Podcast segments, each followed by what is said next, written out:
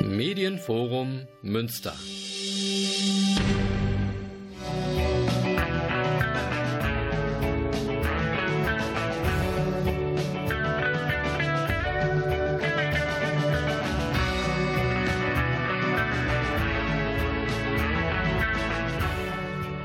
Guten Abend Münster. Sie hören Radio Fluchtpunkt, das Magazin der GGUA Flüchtlingshilfe.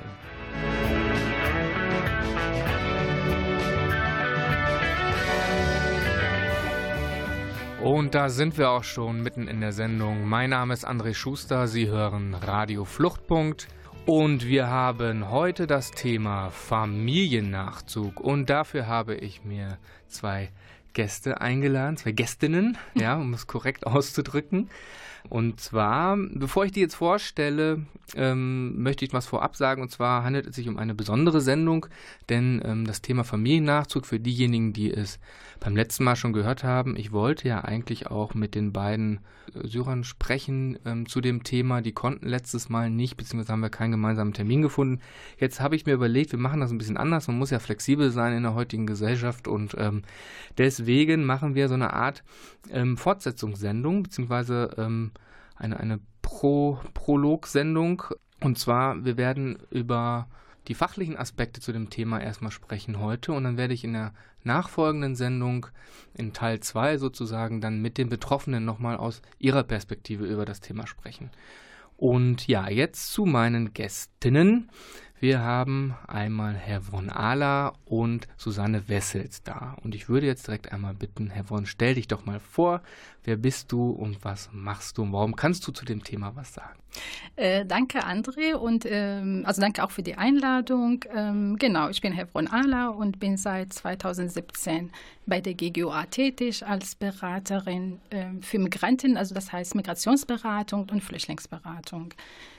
Im Rahmen der Migrationsberatung haben wir das Thema Familienzusammenführung. Das ist ein der wichtigsten Themen tatsächlich. Und deswegen bin ich auch heute hier und freue mich auch zum Thema was zu sagen. Ja, super. Danke, dass du da bist.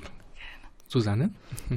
Ja, mein Name ist Susanne Wessels. Ich arbeite bei Refugio Münster. Ähm, die bestehen aus oder haben zwei Träger, einmal die AWO und einmal die GUA. Deswegen sitze ich heute hier. Ich bin Kinder- und Jugendpsychiaterin und Psychotherapeutin für Kinder, Jugendliche und Erwachsene und würde gerne dann vielleicht was dazu sagen zu den seelischen und psychischen Aspekten der Menschen, die auf Familiennachzug warten oder die Familie in ihren Heimatländern zurückgelassen haben. Ja, das klingt auf jeden Fall super spannend. Ähm, ich wirklich freue mich wirklich, dass du da bist, dass wir vor allem diese ähm, Seite der, der Thematik auch einmal abbilden können. Und natürlich, Hevron, schön, dass du auch da bist. Ich wiederhole mich, glaube ich. Ja, Hevron, die erste Frage, was was bedeutet Familiennachzug eigentlich? Also wenn wir das immer so in den Medien hören, Familiennachzug hin oder her, darf das überhaupt sein? Und dann ist es mal irgendwie bei bestimmten ausgeschlossen und so weiter. Aber worüber reden wir da eigentlich? Was ist damit eigentlich gemeint, Familiennachzug? Also allgemein kann man ja sagen, das sind ja Familien, die endlich zusammenkommen wollen. Im rechtlichen Sinn kann man das wahrscheinlich so definieren, dass es ein staatlich reglementierte Einreisemöglichkeit für Familienangehörige äh, von Menschen, die in Deutschland leben. Äh, diese Menschen können Geflüchtete sein, können Migrantinnen sein, äh, Studierende, ähm, unter anderem auch Deutsche sein. Ähm, und in der Beratung, also ich wir werden es ja auch wahrscheinlich äh, nachher nochmal darauf eingehen, würden wir wahrscheinlich uns auf bestimmte Gruppe konzentrieren, also ja. die auch eher unsere Beratungsstelle aufsuchen. Aber grundsätzlich heißt es ähm, Familiennachzug, also Familie lebt im Ausland und die betroffene Person, die jemanden nachziehen lassen möchte, lebt hier in Deutschland. Richtig. Richtig. Okay. Natürlich müssen wir jetzt gucken, ob jeder, der in Deutschland lebt, den Anspruch überhaupt darauf hat, Familie nachzuholen. Also das ist wirklich total unterschiedlich also und kommt heißt, immer auf den Status an, was man hat. Das heißt also, es gibt da Unterschiede, was den Anspruch angeht. Es darf nicht jeder seine Familie nachholen. Genau, so ist es. Okay. Ja, wir werden sicherlich gleich noch ein bisschen darüber sprechen, ähm, welche Gruppen das dürfen und welche vielleicht gar nicht ähm, und warum vielleicht sogar. Wenn wir jetzt aber nochmal über den Begriff Familie sprechen, was, was heißt denn Familie dann eigentlich? Ich glaube, jeder hat eine Vorstellung von, was Familie heißt, aber im, im Rahmen des Aufenthaltsgesetzes oder im, im Rahmen der Flüchtlingsarbeit, was heißt denn da Familie? Äh, Familie im Sinne des Aufenthaltsrechts ist tatsächlich sehr schmal ähm, definiert. Also das ist, damit ist ja Kernfamilie gemeint und das sind EhepartnerInnen, minderjährige Kinder und Eltern von minderjährigen Kindern, falls die hier keine sorgeberechtigte Person, in also Elternteil in Deutschland haben. Also das heißt, wenn jetzt ein minderjähriges Kind hier ist, mit seinem Vater, dieses Kind hat keinen Anspruch auf seine ähm, Mutter sozusagen nachzuholen. Okay. Oder zum Beispiel jetzt, wenn eine Frau in Deutschland äh, den Anspruch auf Familienzusammenführung hat äh, und hat in ihrem Herkunftsland einen Ehemann, drei Kinder, zwei von denen Minderjährige und eine volljährige äh, Tochter. Die hat leider den Anspruch nur auf den Mann und die minderjährigen Kinder, aber die 19-jährige Tochter darf nicht mit oder darf, ähm, hat den, tatsächlich den Anspruch nicht. Okay, weil sie volljährig ist und grundsätzlich als 19-Jährige ja alleine richtig, klarkommt. Richtig. Und das heißt, die Familie muss dann entscheiden, reisen wir tatsächlich jetzt nach Deutschland ein und lassen wir unsere mhm. 19-jährige Tochter äh, allein im Kriegsgebiet. Das klingt schon ziemlich kompliziert und ich glaube, das äh, sorgt auch für einige Spannungen. Ähm, Susanne, du kannst das sicherlich nachvollziehen, aber bevor wir jetzt darüber sprechen, hören wir direkt erstmal einen Song und zwar von Herbie Hancock. Musik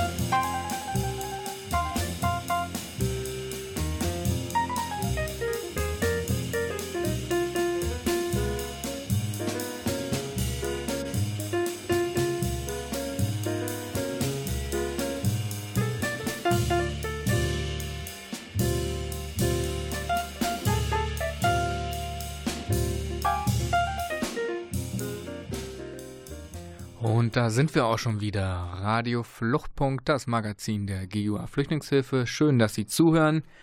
Und ja, wir sind ja schon mitten im Thema heute Familiennachzug. Und ähm, Hevron, du hast gerade schon erklärt, kompliziertes Thema, also von der rechtlichen Seite her betrachtet, wirklich sehr, sehr komplex und ähm, wie wir auch schon gehört haben, aufgrund verschiedener Ausschlüsse, beispielsweise von volljährigen Kindern oder die gerade volljährig geworden sind, dass das natürlich auch zu ja, erheblichen innerfamiliären Spannungen führt. Und ähm, ja, was kannst du uns ähm, nochmal zu den verschiedenen Gruppen vielleicht sagen, bevor wir dann Susanne mit ins Boot holen, die uns dann vielleicht nochmal aus einer anderen Perspektive was dazu sagen kann?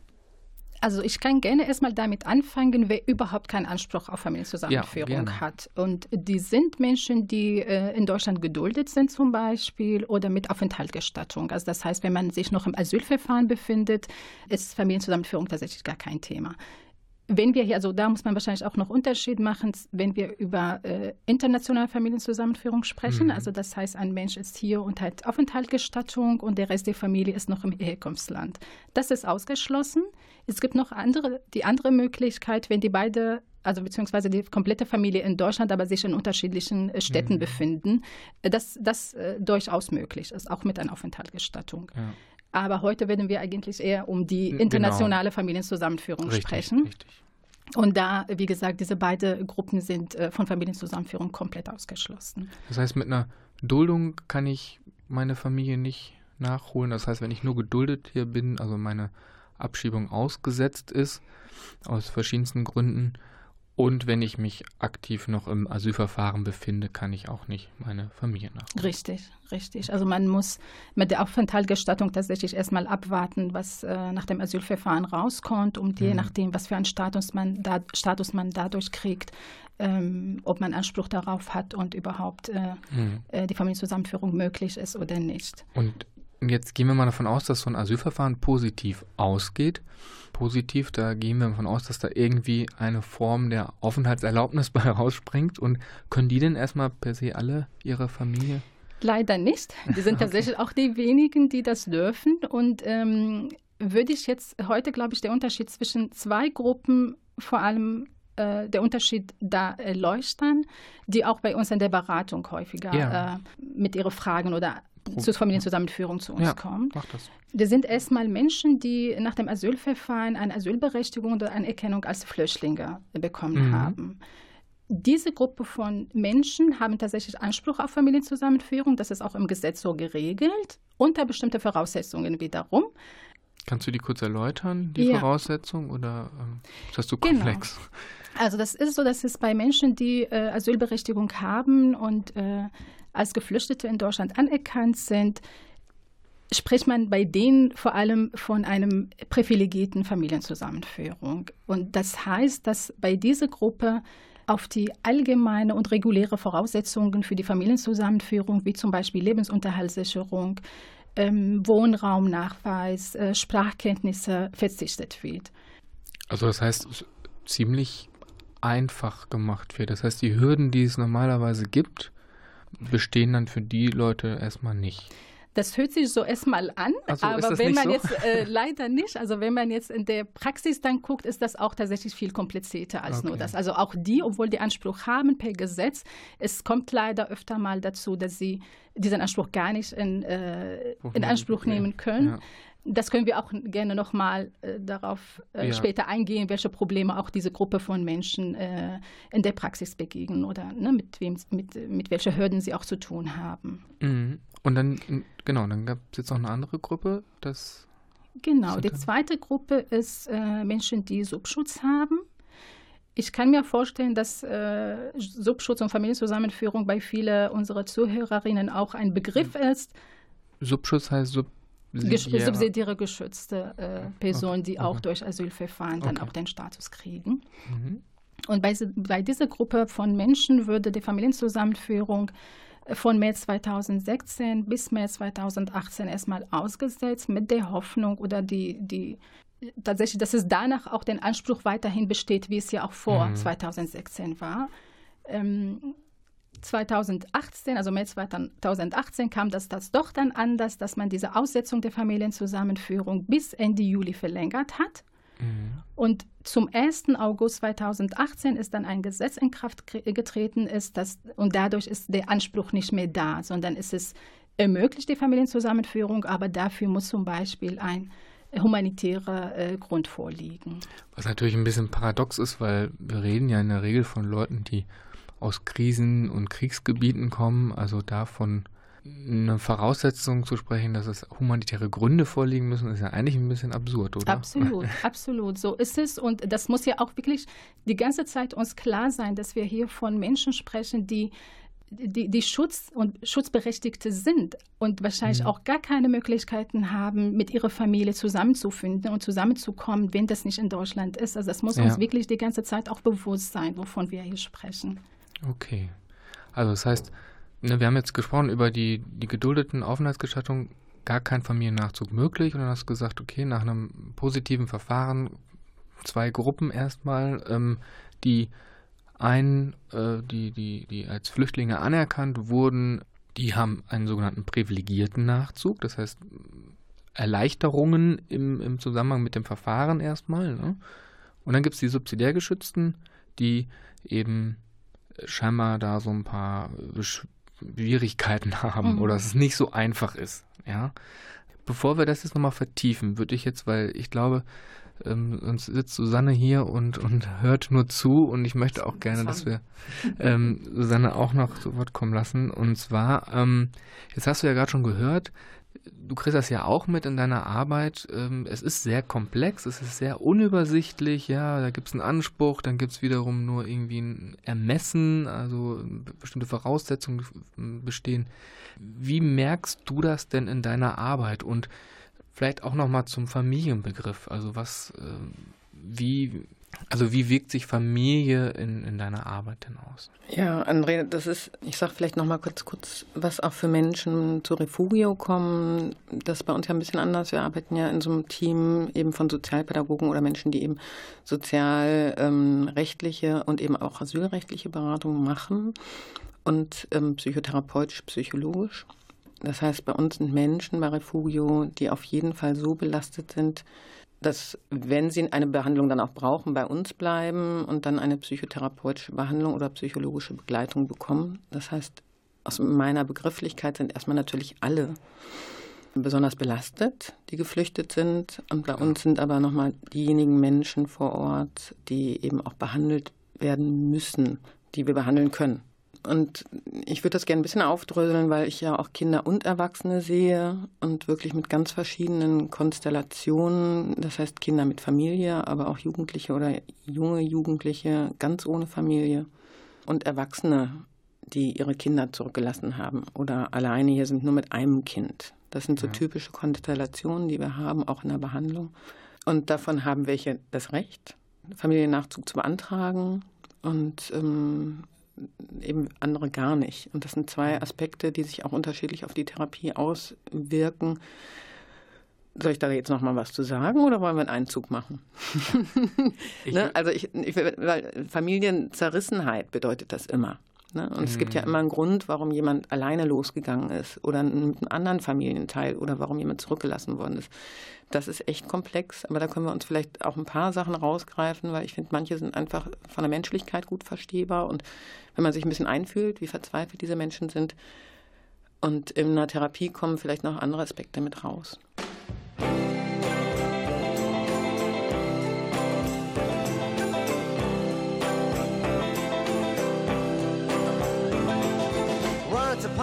Time you dressed so fine. Threw the bumps of dime in your prime. Then you People call, say beware doll You're bound to fall, you thought they were all Kidding you. You used to laugh about Everybody that was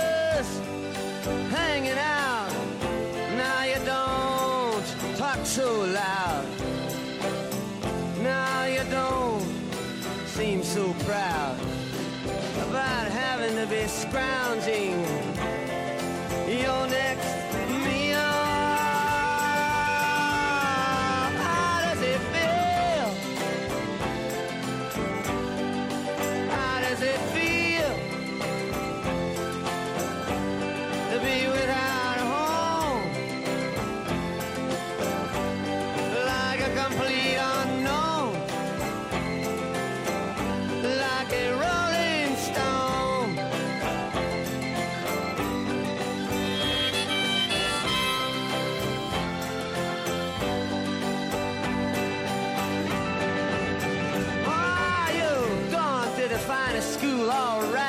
me, but you know you only used to get juiced in it.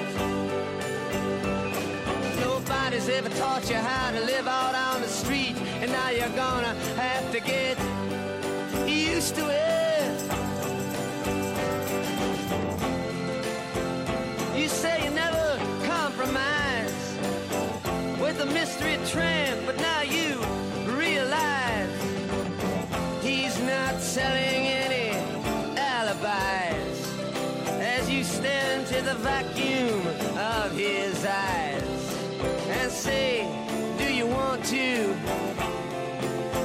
make a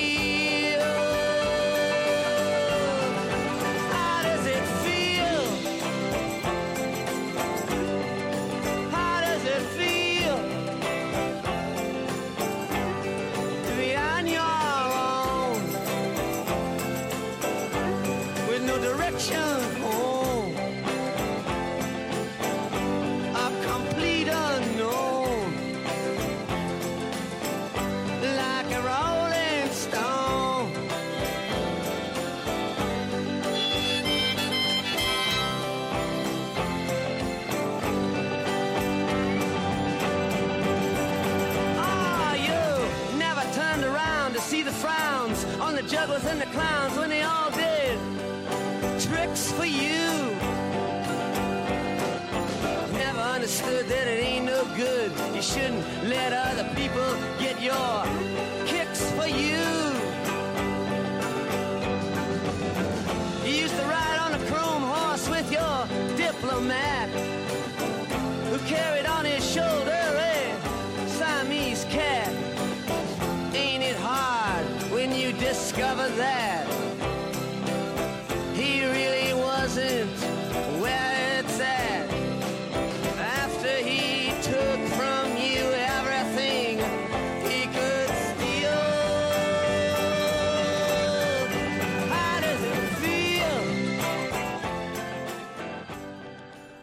Like a Rolling Stone von Bob Dylan und wir sind bei Radio Fluchtpunkt, dem Magazin der GGA Flüchtlingshilfe. Mein Name ist André Schuster und wir sprechen heute über Familiennachzug, Familienzusammenführung. Ja, sind ja mehrere Begriffe gefallen, meint aber letztendlich alles das Gleiche. Das vielleicht nochmal gesagt.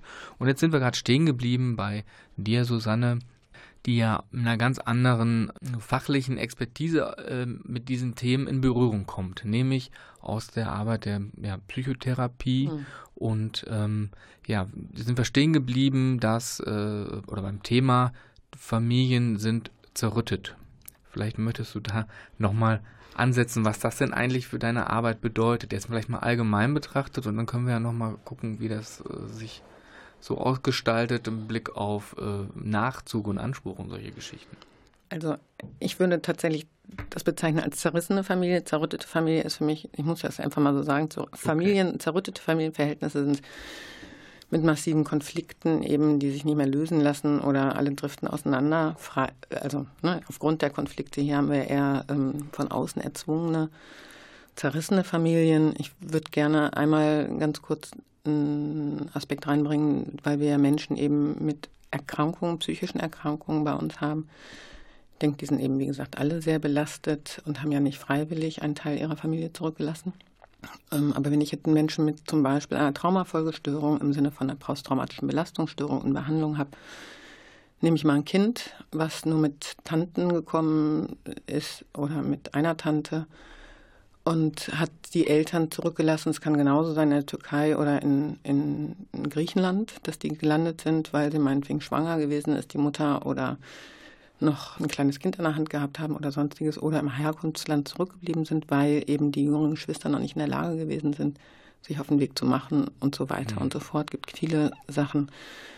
Dann ist es ganz oft so, dass dieses Kind nicht in der Möglichkeit, also erstens ist es ja belastet durch die Ereignisse, die in der Vergangenheit stattgefunden haben so wie jeder, ne? wenn die aus Kriegsgebiet oder Verfolgungsgebieten kommen. Zweitens leidet dieses Kind darunter, dass die Familie nicht da ist oder die Eltern nicht da sind. Und drittens ist das Kind gefangen in dieser Vorstellung, wann kommen die denn? Das heißt, in einer permanenten Warteschleife gefangen.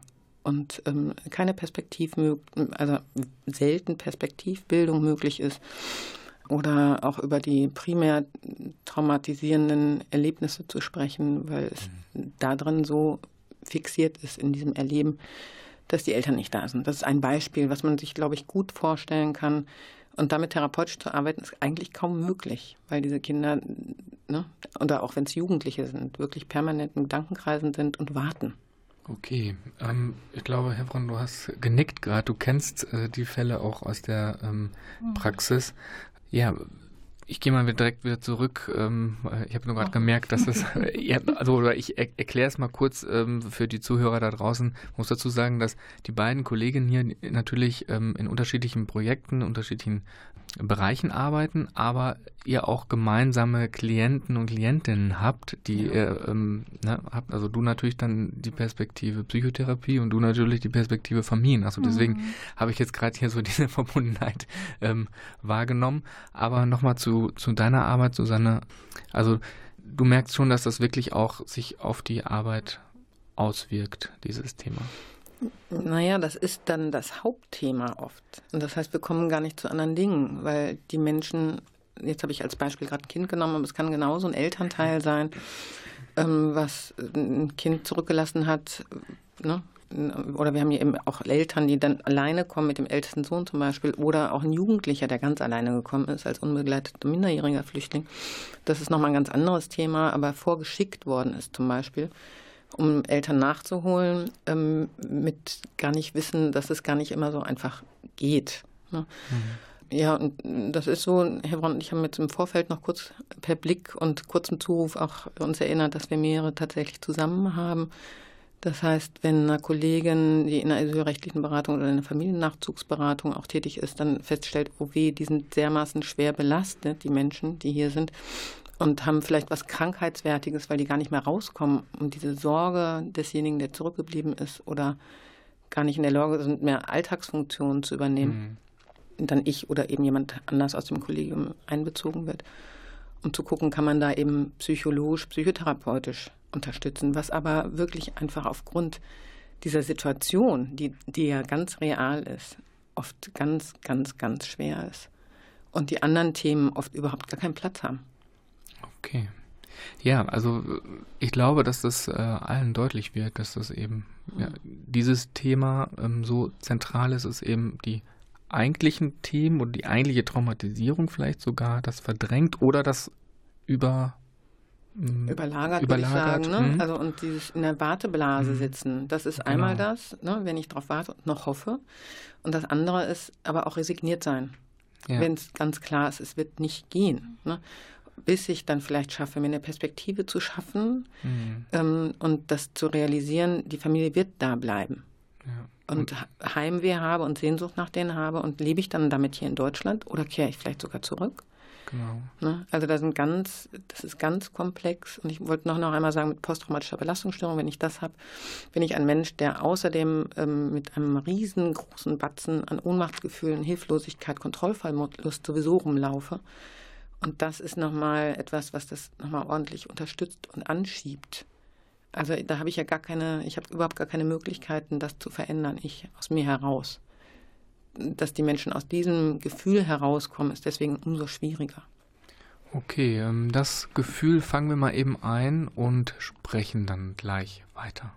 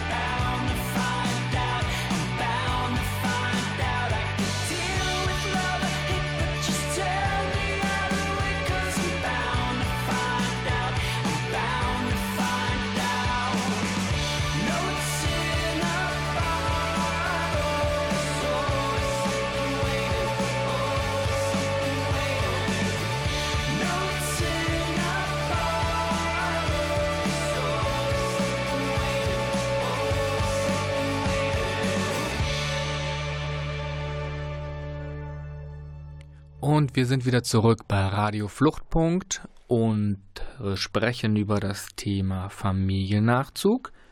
Und ja, es hatten wir gerade schon ähm, ein etwas schwieriges Thema, ähm, also die Belastung in deiner Therapie zu dem Thema. Ich würde jetzt gerne aber nochmal Hervon mit ins Spiel bringen. Ähm, wenn ich jetzt doch einen Anspruch habe oder von mir ist auch nur in Anführungsstrichen den subsidiären Schutz habe, wie funktioniert denn dieses Verfahren überhaupt und wie lange dauert das? Weil ich kann mir vorstellen, dass das nicht, äh, also man beantragt das und nächste Woche sind die dann da, oder?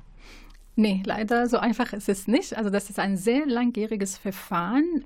Wenn man jetzt die Anerkennung, also man muss das ja auch natürlich immer im Blick haben, dass diese Menschen auch noch ein Asylverfahren äh, hinter sich haben. Ja, also auch natürlich. alleine das können ja auch zwei Jahre dauern. Also diese zwei Jahre Trennung von der Familie. Und erst dann, wenn ich den Anspruch habe oder beziehungsweise auch überhaupt die Möglichkeit habe, die Antra der, der Antrag auf Familienzusammenführung zu stellen, dauert das auch natürlich entsprechend wieder sehr lang. Ja. Also erfahrungsmäßig ist tatsächlich so, dass äh, zwischen der Antragstellung bis zu der Entscheidung über den Antrag äh, und der Erteilung des Visums, das könnte zwischendurch 18 Monate dauern. Okay, also deutlich über ein Jahr, anderthalb Jahre. Auf jeden Fall. Aber auf den Termin auch zu warten, das ist auch noch das, anderes Thema, das andere Thema, dass auch da von sechs bis einem Jahr tatsächlich man darauf wartet. Also das heißt, bis das, die Familie wieder vereint ist und in Deutschland ist, wenn überhaupt, dann kann tatsächlich durchaus sein, dass es zwei Jahre in Anspruch nimmt ja, oder länger. Das ist ganz schön lange. Und ähm, da schaue ich jetzt mal wieder direkt zurück. Zwei Jahre, wo man überhaupt nicht weiß, obwohl man vielleicht einen Anspruch hat, ähm, man gar nicht weiß, wie geht es jetzt eigentlich weiter und warum dauert das so lange? Was macht das denn eigentlich in der Therapie? Es ist natürlich auch sehr, sehr unterschiedlich, ja, aber ähm, ich sage gerne, die sitzen so in so einer Warteblase. Ähm, du hast das Gefühl, um dich herum laufen die Dinge weiter und du sitzt da nur und wartest. Und wenn ich dann ähm, gerade in Kindern, muss man ja dazu sagen, es bedeutet Zeit eben nochmal eine ganz andere Nummer, weil die ja sich weiterentwickeln, sowohl körperlich als auch seelisch als auch lernen sollten. Das sind oft dann Kinder, die können sich überhaupt nicht konzentrieren, sowieso schon, ne, weil die mm, permanent im Gedankenkreisen sind bei ihren Eltern, die sich vielleicht ja auch weiterhin in einer Gefährdungssituation ähm, befinden, muss man auch immer dazu sagen. Je nachdem, warum jemand geflüchtet ist. Ich würde auch gerne, also das ist, das heißt, es gibt wirklich Entwicklungsdefizite bei Kindern, ja.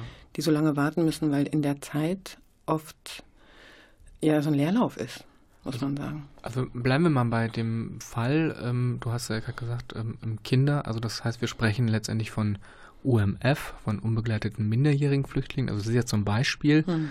wo du gesagt hast, da sind dann vielleicht auch Entwicklungsdefizite, die sich entwickeln können.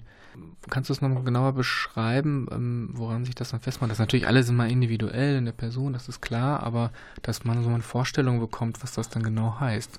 Also ich kann als Beispiel, also es gibt ja durchaus Kinder, die eben mit Onkel oder mit Tante oder mit Oma und Opa gereist sind oder mhm. sogar mal mit einem älteren Geschwisterkind. Also begleitete Begleitete, ne? Ja. aber die dann hier dann trotzdem Vormund meinetwegen bekommen ähm, und eben jüngere Kinder sind, das habe ich jetzt gerade gemeint mit dem mhm. Entwicklungsdefizit. Und jetzt nicht wegen meinetwegen einer posttraumatischen Belastungsstörung, weswegen sie sich nicht konzentrieren können, nicht lernen können, nicht schlafen können, sondern ähm, meinetwegen auch wegen der Erkrankung, aber im Hintergrund steht permanent die Sorge um die Eltern oder um andere Familienangehörige, auf die sie warten. Ne? Und eben diese Warteblase. Das heißt, es gibt auch keine Perspektivmöglichkeit. Ich kann nicht sagen, komm, wir machen mhm. jetzt eine Behandlung ne? und dann geht es dir irgendwann besser, sondern es ist ja, komm, wir machen eine Behandlung, aber permanent reden wir eigentlich nur über die Eltern, die nicht mhm. da sind. Das ist das eine. Und das andere, die äh, unbegleiteten minderjährigen Geflüchteten, die geschickt werden, meistens im Jugendalter, meistens der Stärkste aus der Familie, mit einem Auftrag, oft tatsächlich entweder die Familie im Heimatland zu unterstützen hinterher, finanziell oder eben die auch nachzuholen, die aber vor den rechtlichen Situationen vorher keine Ahnung hatten ja, und hier ihrem Auftrag nicht gerecht werden können. Und ähm, das ist eine Katastrophe tatsächlich. Da spielt dann ganz viel Scham eine Rolle, steht, äh, ganz viel Schuldgefühle spielen eine Rolle wenn sie eben noch die Möglichkeit haben, die vielleicht nachzuholen, äh, ist es genau das Gleiche, ne? was du gerade mhm. gesagt hast, Hebron. Warteschleife, Warteschleife, Warteschleife und ich komme nicht weiter. Ich schaffe es nicht mit meiner Schule, nicht mit meiner Ausbildung. Ich sitze da und ähm, ja, es passiert nichts. Und meine Träume und meine ähm, Ideen, die ich vorher hatte, zerplatzen und gleichzeitig habe ich die Eltern vielleicht oder die Familie im Herkunftsland, mit denen ich auch vielleicht manchmal im Kontakt bin, die das überhaupt nicht nachvollziehen können und wo ich mich auch kaum abgrenzen kann, weil ich so große Schuld- und Schamgefühle eben auch in mir trage. Das ist ein Riesen, also ist ein Riesenthema. Ja, okay.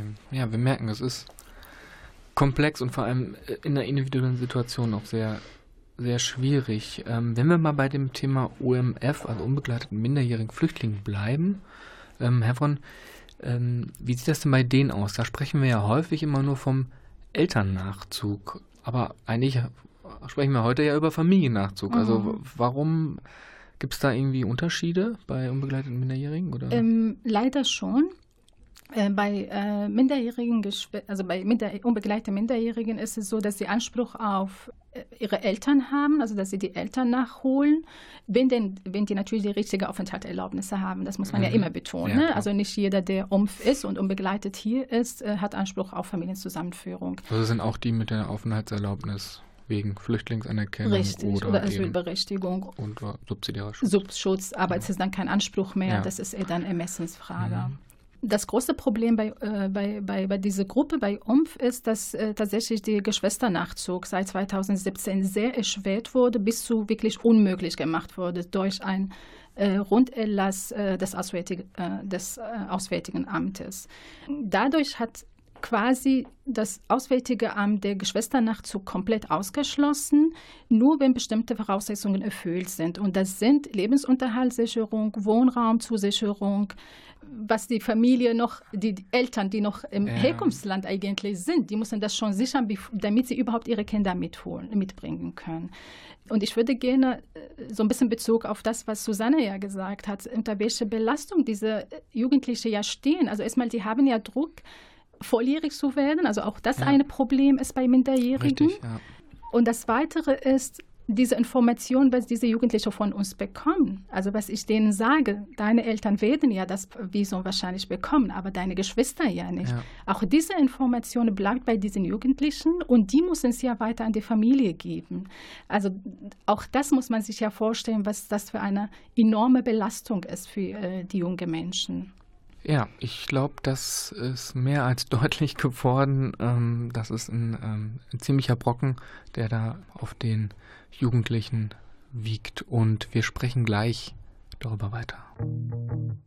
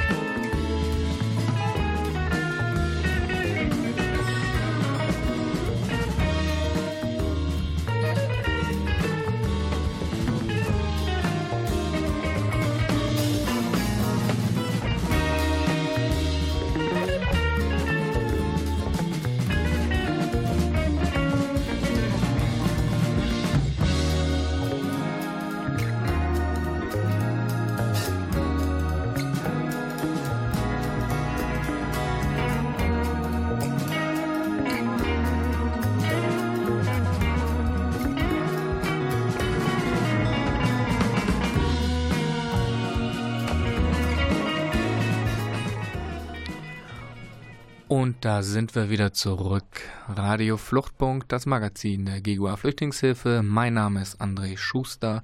Wir sprechen über das Thema Familiennachzug. Und Herr Brunn, wir sind stehen geblieben beim Thema der unbegleiteten minderjährigen Flüchtlinge. Du hast jetzt gerade gesagt, ja, Geschwisternachzug äh, gibt es nicht. Das heißt also, die Familien stehen ja vor einem großen Problem. Richtig. Und zwar welchem?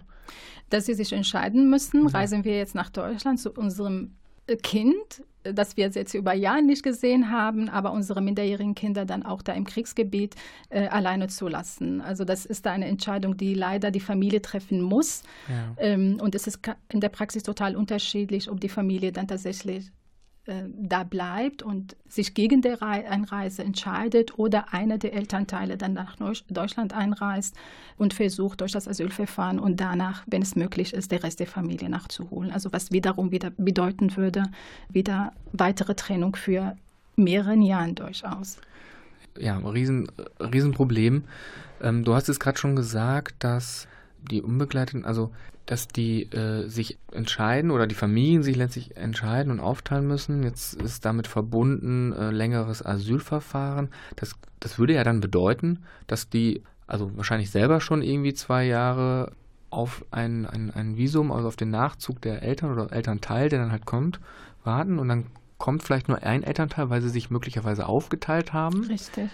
Und damit der aber wiederum, ähm, so verstehe ich es jetzt, seine Familie äh, dann ja nachziehen lassen müsste, müsste der ja erstmal das Asylverfahren durchlaufen. Genau. Das heißt, kommen wir irgendwie auf vier Jahre oder so.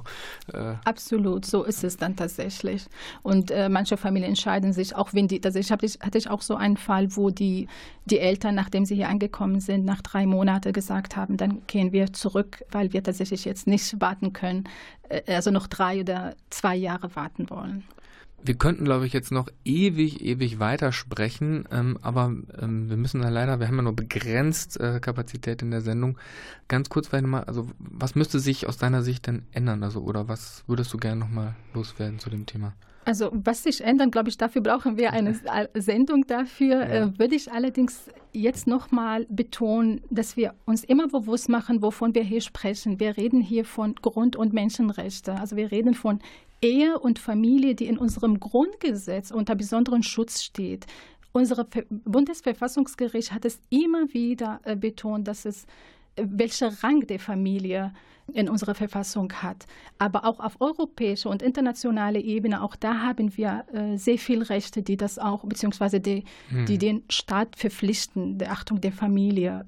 Also das heißt einfach mehr mal ins Grundgesetz schauen. Auf jeden Fall. Grundgesetz, aber auch tatsächlich auf europäischer und internationaler Ebene zu gucken und bei der Entscheidung auch immer diese Rechte mit einzubeziehen. Okay. Ja, danke dafür, Herr Fron. Ähm, Susanne, noch vielleicht ein kurzes, ganz, ganz kurzes Schlusswort, bevor ich mein Schlusswort spreche. Ich kann mich da eigentlich nur Hebron anschließen. Ne? Ich, und ich würde immer die Menschlichkeit natürlich ähm, mit gerne ins Augen in Augenschein oder ne, dann einen Blick drauf werfen, weil das ist, ähm, ich finde, dafür braucht man keine Therapeutin sein, um das zu sehen, das Leid. Okay, ich danke euch ganz herzlich, dass ihr beide heute da wart. Ähm, wie gesagt, die Zeit ist leider schon zu Ende. Ähm, wir könnten noch ewig weitersprechen. Es gibt so viele Baustellen, es gibt so viele Probleme, die man besprechen müsste. Leider ist die Zeit jetzt zu Ende. Ähm, ja, mein Name ist André Schuster. Sie haben Radio Fluchtpunkt gehört und ja, ich würde mich freuen, wenn Sie demnächst wieder einschalten und uns zuhören, denn diese Sendung wird ja in gewisser Weise mit einem zweiten Teil fortgesetzt, indem wir eben die Betroffenen nochmal zu Wort kommen lassen. Und ja, wenn Sie uns irgendwie telefonisch oder per Mail erreichen wollen, Telefonnummer wäre 0251 124 860 und E-Mail wäre info@ggua.de. Machen Sie es gut und bis zum nächsten Mal.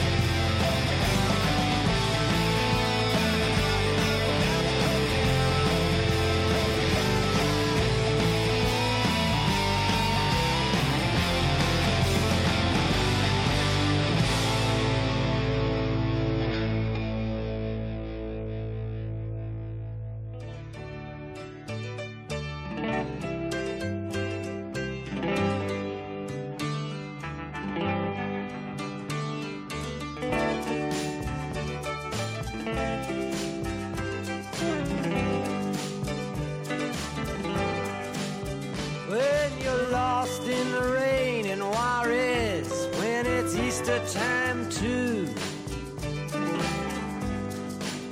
And your gravity fails and negativity don't pull you through.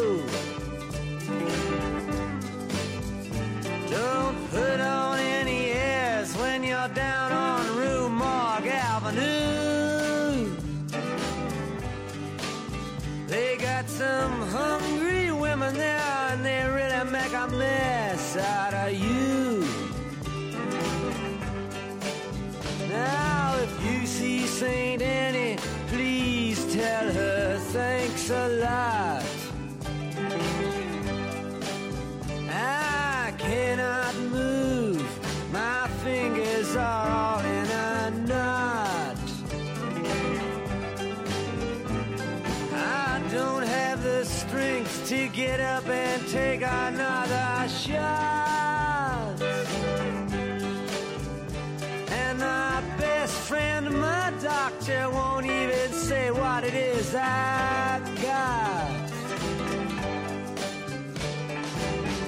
Sweet Melinda, the peasants call her the goddess of gloom. Speaks good English and she invites you up into her room. And you're so kind and careful not to go to her too soon.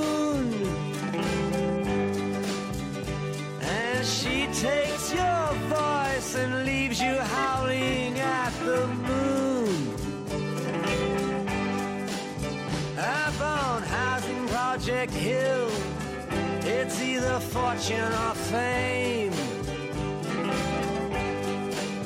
You must pick one or the other, though neither of them are to be what they claim. If you're looking to get silly, you better go back to from where you came. Because the cops they expect the same. Now all the authorities, they just stand around and boast. How they blackmailed the sergeant at arms into leaving his post. And picking up Angel who just arrived here from the coast. Who looked so fine at first but left looking just like a